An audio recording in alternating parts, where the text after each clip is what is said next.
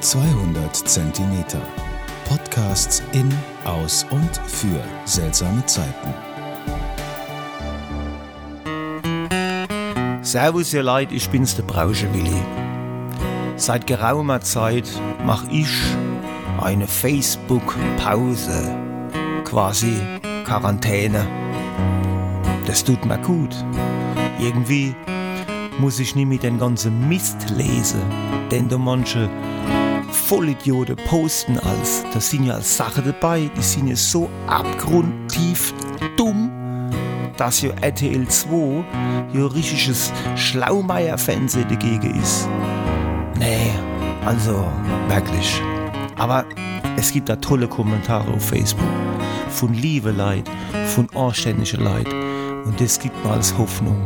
Und vielleicht gucke ich so heute Abend mal wieder neu. Hoch lebe die Pfalz. Im Gruß Willis.